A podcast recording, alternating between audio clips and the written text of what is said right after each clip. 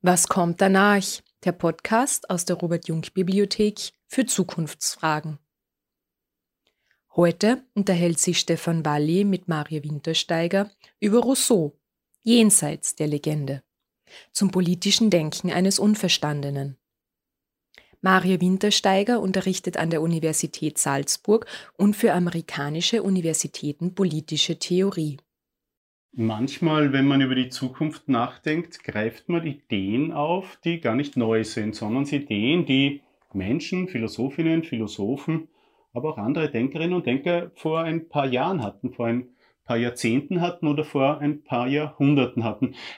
Einer dieser Denker, der jetzt in vieler Munde wieder ist, ist Jean-Jacques Rousseau.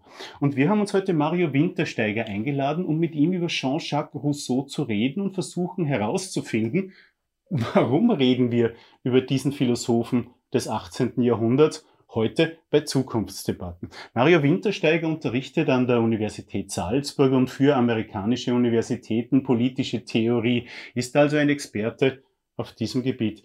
Lieber Mario, herzlich willkommen in der Robert Jung Bibliothek. Schön, dass du wieder bei uns bist. Ähm, vielleicht beginnen wir mal mit dem Grundsätzlichen. Wer war dieser Jean-Jacques Rousseau? Ja, also in einer der Einführungsbände in die politische Theorie wird er als erster moderner Mensch definiert, aber mit allen Widersprüchen der Moderne. Das heißt, er ist jemand, der einerseits mit einem Fuß, könnte man sagen, in der Aufklärung, in der Moderne drinnen steht, aber gleichzeitig der Erste war, der die, diese Moderne fundamental äh, in Frage gestellt hat. Ne? Also mit einem Hinweis auf äh, Kosten äh, bestimmter Entwicklungen. Also, also auf der einen Seite Fortschritte, aber gleichzeitig auch die Kosten des Fortschritts.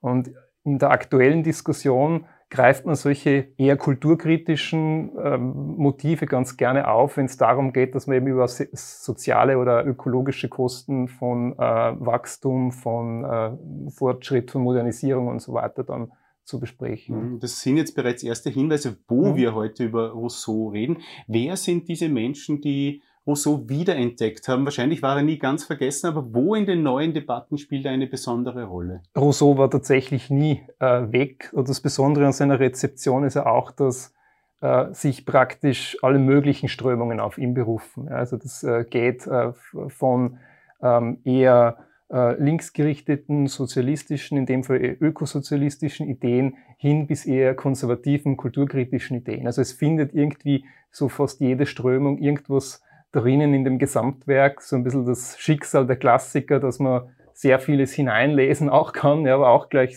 gleichzeitig sehr vieles drin findet natürlich, was, was da tatsächlich angelegt ist. Und äh, deshalb ist es eine sehr heterogene Gruppe, also diese Gruppe der Rousseau-Jünger, ähm, solche gibt's auch, ja, und, und, und Leute, die sich also kritisch oder wohlwollend kritisch mit ihm auseinandersetzen. Das ist eine ganz bunte äh, Truppe in dem mhm. Fall.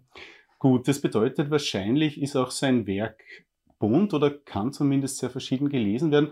Ähm, was sind diese Kernaussagen, die Rousseau attraktiv macht für Gruppen, die du als ökosozialistisch bezeichnest oder auch als konservativ bezeichnest? Welche Kernidee ist es, die ihn heute attraktiv macht? Interessanterweise genau an, an dem Punkt, äh, wo sich die beiden überschneiden. Also die, äh, so unterschiedlich die zwei genannten Gruppen politisch auch sind, haben sie einen Punkt gemeinsam, nämlich äh, gewisse kritische Grundhaltung gegenüber äh, dem äh, Liberalismus als, als wirtschaftlichen System beispielsweise oder auch gegenüber irgendwelchen Entwicklungen, die in Zusammenhang mit Beschleunigung, Modernisierung und so weiter stehen. Also in dem Zusammenhang muss man das verorten.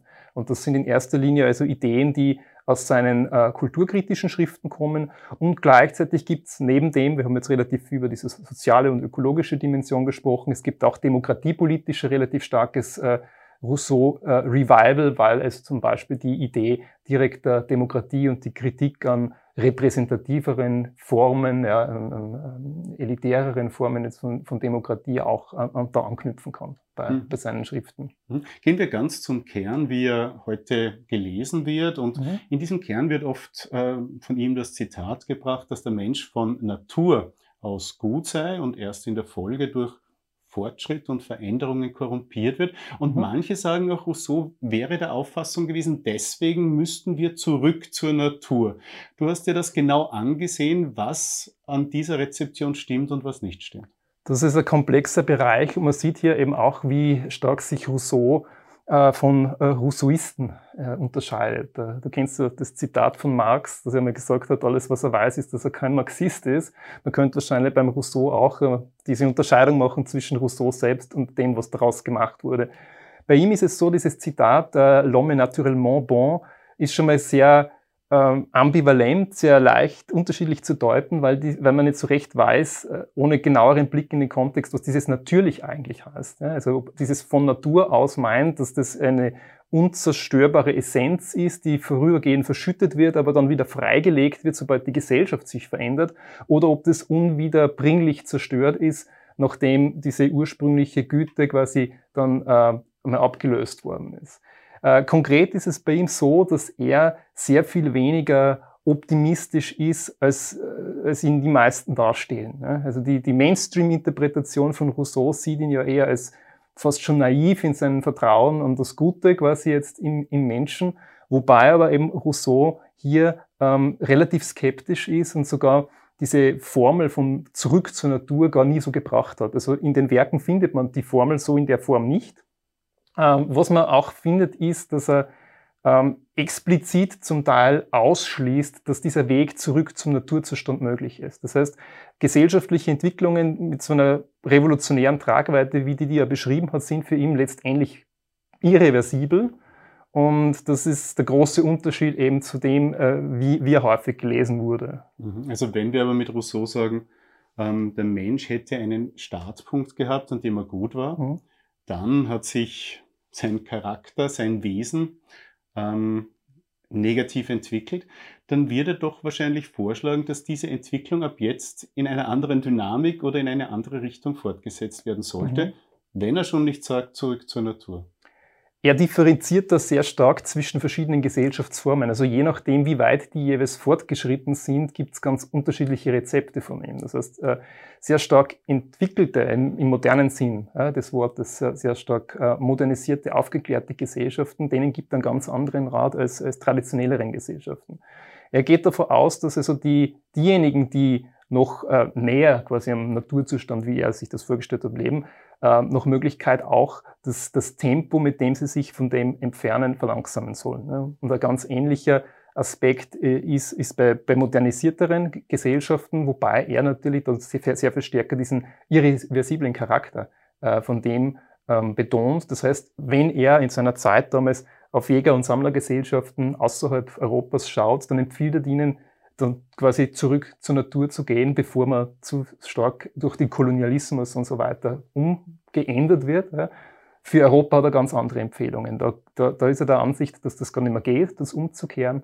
Und da ist sein, sein Ausweg dann entweder die Flucht nach vorne, indem man einen neuen Gesellschaftsvertrag schafft, wo man quasi auf der Basis ähm, der Entfremdung ein neues bestmögliches System äh, sich ausdenkt. Oder eben im äh, Worst Case bei Rousseau bleibt nur mehr der Weg äh, über die Erziehung und die Bildung und die Hoffnung, dass man zumindest in der nächsten Generation diese Entfremdungserscheinungen dann äh, minimieren kann. Mhm. Aber es läuft bei ihm praktisch immer darauf hinaus, dass er versucht, ähm, die Gesellschaft zu entschleunigen, beim äh, Claude äh, Levi-Strauss gibt es ja dieses Zitat, dieses Zitat, das unterscheidet äh, zwischen kalten und, und, und heißen Gesellschaften. Also äh, heiße Gesellschaften sind solche, die sich sehr stark immer wieder sehr revolutionär wandeln und, und äh, vom äh, Grund auf erneuern. Und kalte Gesellschaften, das bedeutet in dem Zusammenhang, dass die sehr ähm, kühl sind, was das Tempo angeht, jetzt der Veränderung. Und da plädiert er eben für ein Abkühlen, ja, quasi der, der überhitzten Gesellschaften der, der Moderne oder Europas. Also mhm. so wird er das sehen.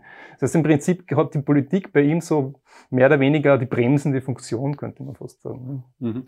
Man könnte jetzt natürlich sehr viele Anknüpfungspunkte bei aktuellen Debatten finden. Mhm. Die Notwendigkeit der Entschleunigung im Zusammenhang mit dem Klimawandel liegt zum Beispiel auf der Hand und vielen Zuhörerinnen und Zuhörern wird vieles, was du von Rousseau berichtet hast, jetzt sehr plausibel sein. Genau jetzt ist natürlich der Zeitpunkt, wo wir ein paar heikle Aspekte bei Rousseau vielleicht auch vorstellen sollten. Zum Beispiel, wo beginnt eigentlich diese Abkehr vom natürlichen Zustand? Und bei Rousseau ist es, der grübelnde Mensch hat das Problem mit ausgelöst. Das Grübeln war ein Problem.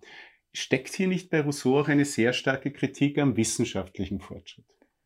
Jein. Und so deshalb, wenn man den Rousseau immer als, auch als ein bisschen doppelt kodiert lesen muss, der schreibt ja nicht alles, was er sich denkt, unter Bedienung der Zensur und gleichzeitig hat er auch so einen Ansatz, wenn man da näher reinschaut, vor allem in seiner Korrespondenz, dass er davon ausgeht, dass man mit unterschiedlichen Leuten unterschiedlich kommunizieren soll. Also er ist selbst ja, sonst wäre er auch ziemlich widersprüchlich, er ist ja selbst auch ein Wissenschaftler und Künstler seiner Zeit, kritisiert aber die Wissenschaften und Künste. Der Hintergrund ist eben der, dass er die äh, Popularisierung des Ganzen in Frage gestellt hat. Das heißt, ihm geht es in erster Linie um einen verantwortungsvollen Umgang mit Wissen. Aber du hast natürlich völlig recht, er treibt das extrem weit in der Rhetorik und es hat auch ein bisschen damit zu tun, wenn man so seine Sozialisation kennt, so die Herkunft aus dem kalvinistischen Genf, dass da schon auch so ein bisschen puritanischer Grundzug drinnen ist, der uns kulturell vielleicht auch ein bisschen fremd ist, jetzt quasi in, in, unseren, in unserer Lage hier. Und äh, das, das muss man mitdenken. Ja? Das heißt, ähm, er ist sehr ambivalent in der Hinsicht. Und man muss da wirklich genau hineinlesen und äh, auf den ersten Blick ist auch, auch, auch widersprüchlich in der Hinsicht, klarerweise.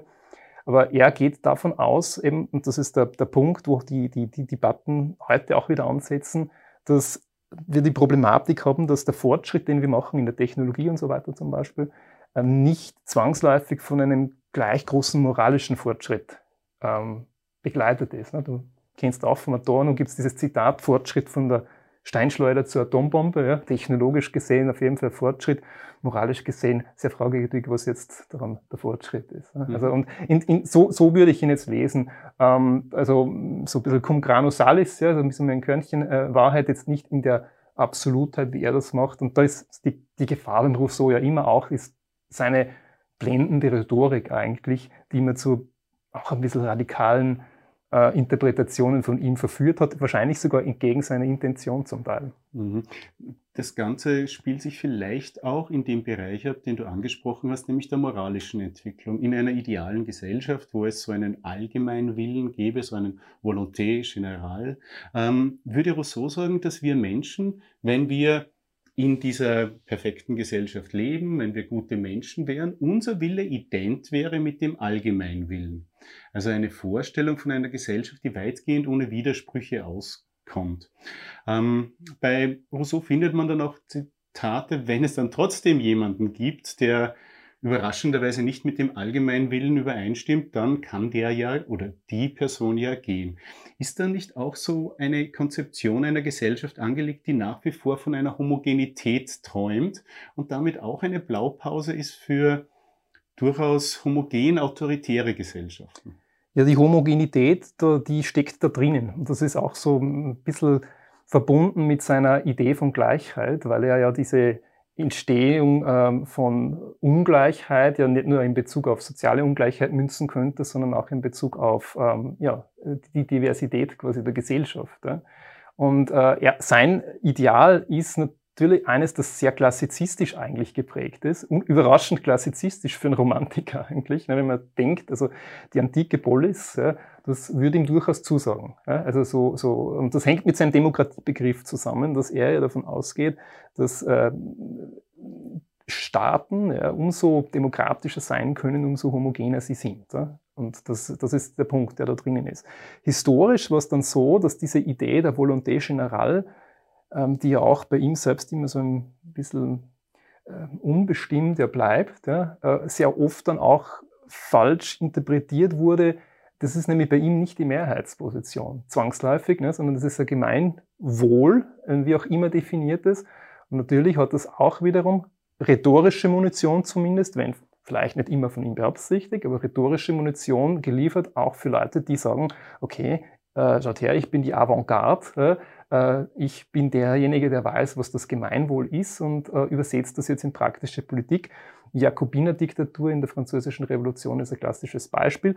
Das ist zwar etwas, was der Rousseau so sicher nicht gewollt hätte, aber er hat mit seiner Art von Rhetorik schon ungewollt wahrscheinlich die Schlagworte auch geliefert.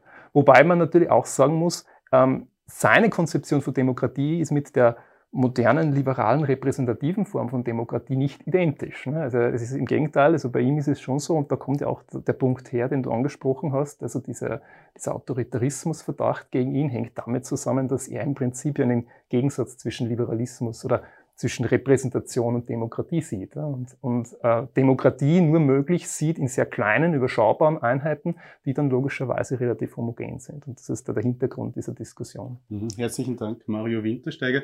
Man redet heute wieder mehr über Jean-Jacques Rousseau, jemanden, der argumentiert, wir müssen uns entschleunigen. Jemanden, der argumentiert, dass natürlichere Lebensweisen uns weiterbringen könnten. Jemanden, der aber auch missbraucht wurde zur Rechtfertigung autoritärer Gesellschaften und dessen Kritik an der Wissenschaft auch von Menschen gebraucht wird, die der Wissenschaft grundsätzlich ablehnend gegenüberstehen. Über diese Problematik sprechen wir heute in einer Montagsrunde der Robert-Jung-Bibliothek. Wenn Sie einmal vor Ort dabei sein wollen und selber Fragen stellen wollen, kommen Sie auf unsere Homepage unter www.jung mit gk-bibliothek.org und melden Sie sich an und besuchen Sie uns hier vor Ort in Salzburg. In diesem Sinn, lieber Mario, herzlichen Dank. Schönen Tag. Dankeschön.